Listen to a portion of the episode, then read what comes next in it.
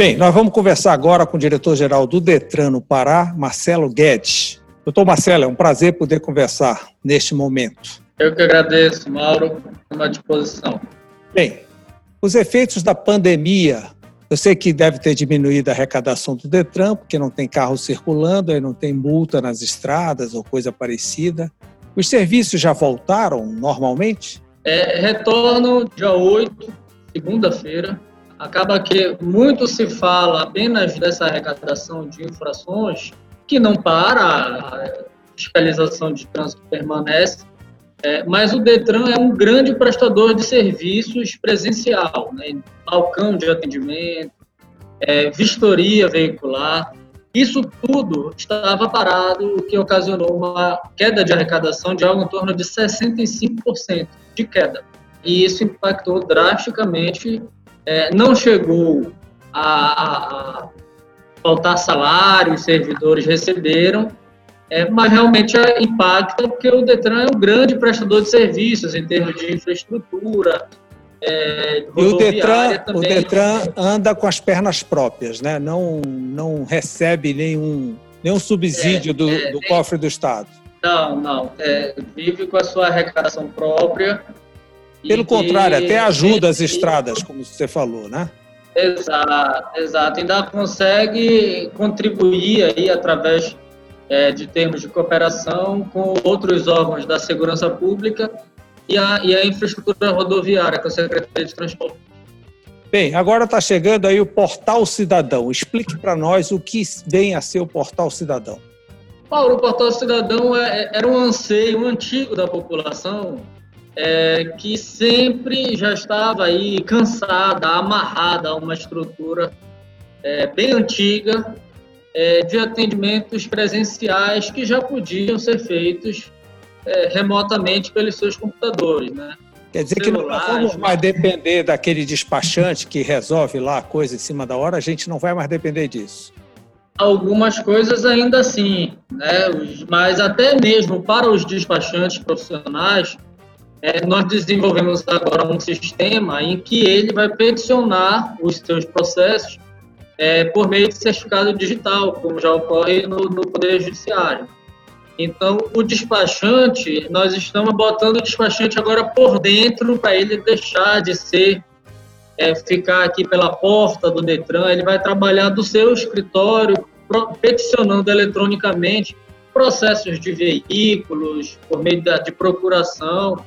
Então, até mesmo esses processos nós desenvolvemos agora por meio de certificado digital que ele faça remotamente. E a gente vai poder verificar, por exemplo, a nossa pontuação, a questão de multas que nós estejamos devendo ou coisa parecida, tudo online. É, a consulta já existe, né, da pontuação online já existe no site. É, é, nós desenvolvemos agora também é, o sistema de protocolo de, de peticionamento de recursos contra infrações de trânsito. Né? Também saímos de uma estrutura de processos de recursos físico, papel. É, já temos aí mais de 500 processos já protocolados com o órgão parado. Né? Tem sido um sucesso, as pessoas já estão, e com isso agiliza o, a análise do processo, dá mais transparência é, em relação a decisões. Antigamente as pessoas é, tinham seus recursos indeferidos e nem sabiam. Né? Então, com isso, a pessoa, se, a, se o processo baixa em diligência, a pessoa já recebe uma notificação, pode é, é, complementar alguma notificação. Então, dá mais agilidade, dá mais transparência e segurança fica muito mais fácil de recorrer. Né? Agora, tudo online assim, também a pontuação vai correr rápido, as carteiras podem ser caçadas rapidamente, né? É, era, na verdade, isso acaba a nossa precariedade estrutural, né, em termos de processo físico, é, é permitia até alguns abusos em relação a isso, porque é, é, efeitos suspensivos se, eram concedidos por conta disso, e o processo é, delongava aí fora do controle e acabava que o processo não era julgado, é, punições, quando tem que ocorrer, ocorrem. E aí é uma decorrência natural dessa agilidade que não, não estávamos acostumados, né? a população não estava acostumada. Como é que ficou aí a terceirização dos serviços do Detran? Tem agora a questão da, da fiscalização veicular, né, que está toda terceirizada. Vem mais coisas aí para ser terceirizada? É, é, a, a vistoria veicular, é, ela pode ser credenciada para empresas é, para duas vistorias específicas, que é a, a transferência de propriedade e a mudança de jurisdição é a pessoa que vende para outro e, ou o carro que vem de outro estado para entrar aqui. É, outras tantas permanecem é, exclusividade do Detran, não pode terceirizar. Então, obrigatoriamente, é, permanecem as duas estruturas. Né? É, essa terceirização foi, é, foi uma quebra de paradigma, até que envolveu um certo atrito a gente entende que a, a estrutura própria, é, em termos de demanda, de frota, já estava exaustivamente saturada, né? não tinha mais como você ver que é, de 2010 para 2020 a, a frota dobrou do estado. Dobrou. Então chegamos aí a... atual. Em 2010 era 1 milhão, agora estamos com 2 milhões e 100. Então, para um polo apenas de vistoria, que é a do Detran, a gente já estava convivendo aí há alguns anos com uma fila aqui na lateral, entrando no mangueirão, que causava transtorno, a população estava é, extremamente infeliz e, e mal atendida. É, já estamos hoje com seis empresas e, e quantas serão no total? Por exemplo, em Belém, quantas serão no total? É um credenciamento, eu diria a você, que tem mercado para umas 10 conviverem aí, sem nenhuma estar defasada economicamente e podendo trabalhar bem. Agora, já estamos também com, com empresas credenciadas no interior.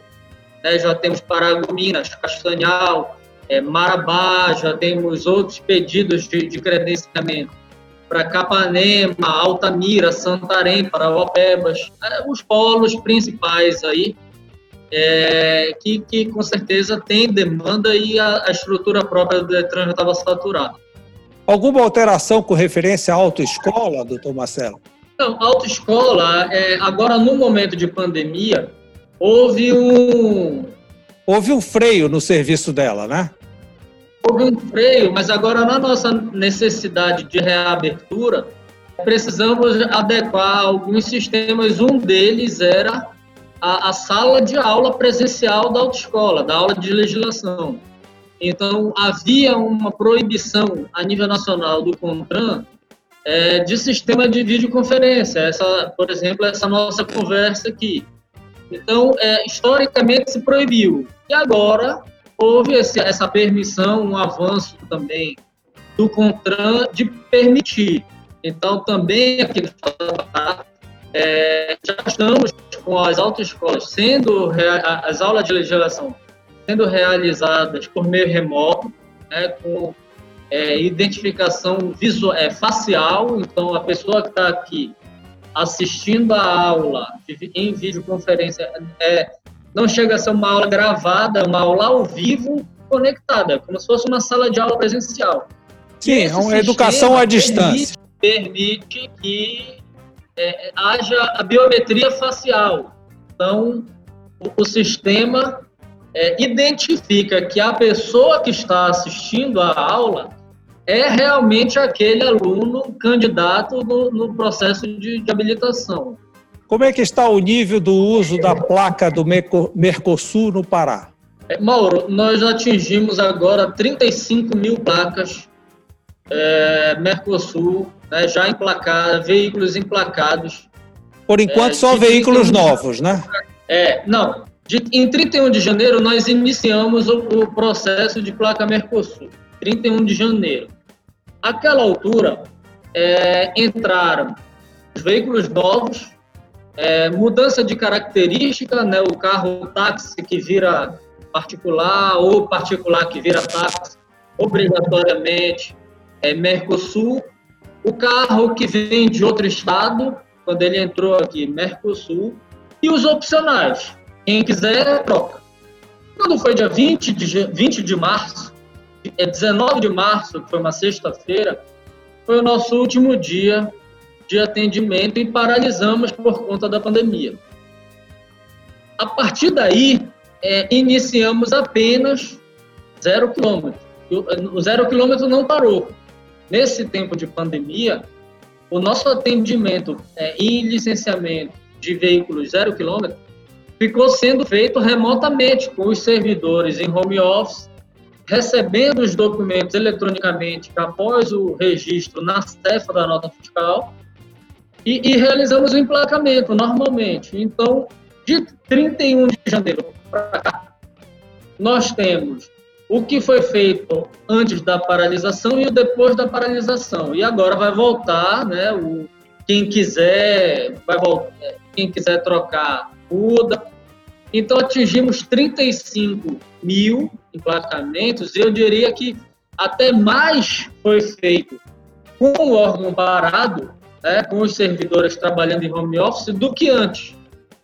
Parou dia 23 de março. Em nível de exame médico, alguma alteração?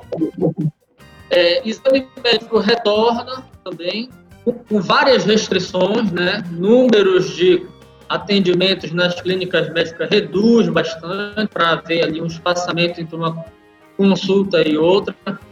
Um avanço que nós fizemos foi no processo de renovação de CNH, não há mais, por enquanto, a necessidade, a obrigatoriedade de renovação de, de coleta biométrica. Nós estamos reaproveitando a coleta biométrica já existente no banco de dados. E aí, quem quiser renovar a CNH, basta ir à clínica médica, né, através da agenda, fazendo o agendamento, todo o protocolo de segurança. Só pode adentrar a clínica médica com máscaras, todo o sistema lá interno de, de proteção, limpeza, será feito que nós estabelecemos o padrão por parte das clínicas. É, então, é também para evitar aglomeração no interior é, de, de, atendimento do órgão e de todo assim, é, trans, né, de interior, é, nós desobrigamos a renovação da coleta biométrica e basta que as pessoas se dirijam diretamente à clínica. Até barateia o processo, porque antes Sim, barateia, moderniza. É, e a taxa da clínica. Agora basta a pessoa pagar a taxa da clínica. Quer dizer que pós-pandemia o Detran chega muito mais tecnológico, muito mais moderno, com serviços em cima do lance. Mais descentralizado, que é o caso das vistorias, é mais tecnológico em termos de peticionamento de processos, a exemplo dos despachantes é, e dos e do recursos de infrações de multas, é mais leve também em termos de é, a pressão a pressão diminui muito né? aquela ideia que é, se tem de Detran de muita gente de congestionamento isso vai ter que diminuir naturalmente exato, estamos estamos fazendo um sistema de drive-thru né, de entrega de documentos é, no estacionamento do Detran. Já estamos com essa estrutura montada. É, um container refrigerado, é, algumas tendas também no estacionamento para quem quiser é, receber documentos que eventualmente os correios não tenham encontrado o endereço. É, esse é, será por agendamento também, né? terá a lista dos, dos documentos a serem entregues, também isso no drive-thru. E a carteira digital, doutor Marcelo? A carteira digital? A, a CNH digital já está em operação.